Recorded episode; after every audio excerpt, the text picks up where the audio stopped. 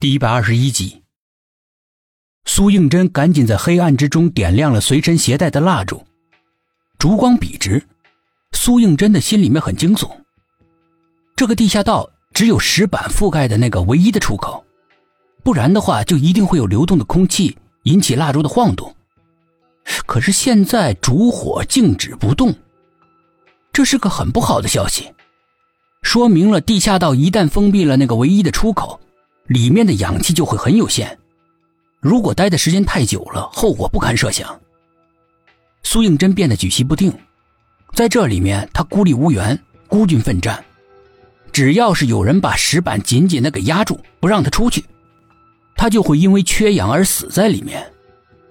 是放弃，还是冒险？最后他还是一咬牙走了下去。烛火的光太微弱了。很快便被无尽的黑暗所吞噬，只能照到眼前很小的范围。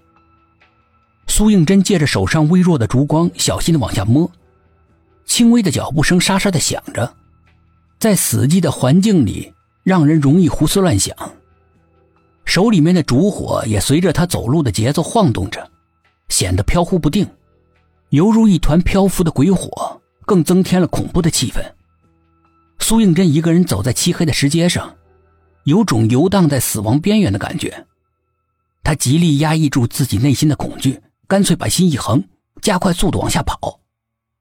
几次差点踩空了，还好扶住了冰冷的墙壁，总算没有滚下去。尽管是这样，他还是惊出了一身冷汗，湿冷的衣服贴在身上很不舒服。他跌跌撞撞的一路跑到了石梯的尽头，映入眼帘的是一间石室。石室里面寒气四溢，人站在里面仿佛站在冰库里。苏应真瑟瑟发抖，他举着蜡烛小心的照着，看见石室的中央放着一口黑漆漆的棺材，昏暗的烛光之下散发出晦涩死亡的气息。没来由的，苏应真的心高高悬了起来。他拿着蜡烛，小心翼翼的向那口黑漆漆的棺材走去，每走一步。他的脚就像灌了铅一样，在他的潜意识里根本就不想往前走。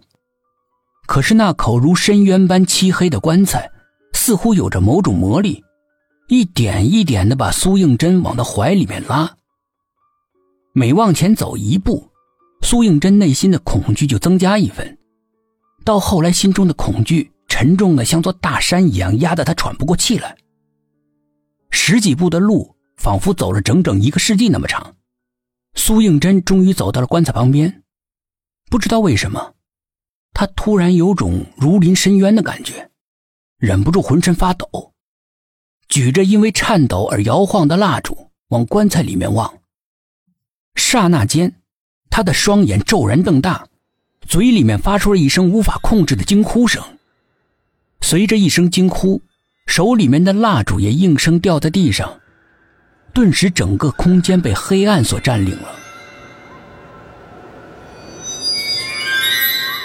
毛叔巡完逻之后，再次经过停尸房的时候，他突然闻到了一股不是很浓郁的芳香。大概是因为午夜无人的时候不受任何干扰，所以那阵香气显得格外的明显。他顿时感到很奇怪，哪儿来的香气？他四下里看了看，没有发现什么异常。虽然心里面有疑问，但是并没有重视。毛叔继续往前走着，越往前走，就越觉得那个香气越来越浓郁，就好像有个抹着香水的女人就在附近一样。他循着香，忍不住回头看，总觉得那里应该有个女人，但是那里空荡荡的，连个人影也没有。然而那个香气又是那么的清晰，那种香气。好像是玫瑰花香，对，就是玫瑰花香。怎么现在又好像闻到了这种香气？正在闭目回忆的毛叔心里面莫名的一紧，他猛地睁开眼睛，瞳孔瞬间放大。一个人不知道什么时候悄无声息的站在他面前，他还来不及发出一点声音，喉咙就被一只有力的手给死死的掐住了。那只手的力量大的出奇。一使劲，只听得咔嚓一声，毛叔的脖子被硬生生的扭断了，他那双垂死挣扎的手立刻软软的垂了下来，轻轻的摇晃着。